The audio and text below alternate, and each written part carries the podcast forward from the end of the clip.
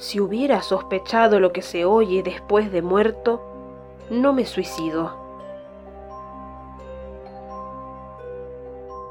Apenas se desvanece la musiquita que nos echó a perder los últimos momentos y cerramos los ojos para dormir la eternidad, empiezan las discusiones y las escenas de familia. Qué desconocimiento de las formas, qué carencia absoluta de compostura, qué ignorancia de lo que es bien morir. Ni un conventillo de calabreses mal casados en plena catástrofe conyugal daría una noción aproximada de las bataolas que se producen a cada instante.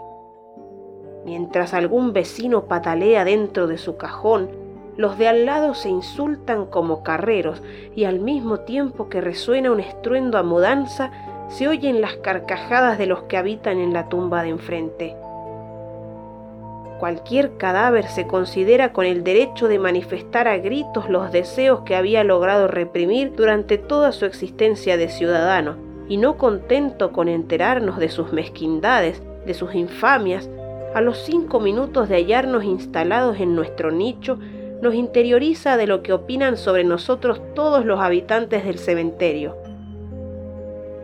De nada sirve que nos tapemos las orejas, los comentarios, las risitas irónicas, los cascotes que caen de no se sabe dónde, nos atormentan en tal forma los minutos del día y del insomnio que nos dan ganas de suicidarnos nuevamente. Aunque parezca mentira, esas humillaciones, ese continuo estruendo resulta mil veces preferible a los momentos de calma y de silencio. Por lo común, estos sobrevienen con una brusquedad de síncope. De pronto, sin el menor indicio, caemos en el vacío. Imposible asirse a alguna cosa, encontrar una a que aferrarse. La caída no tiene término. El silencio hace sonar su diapasón.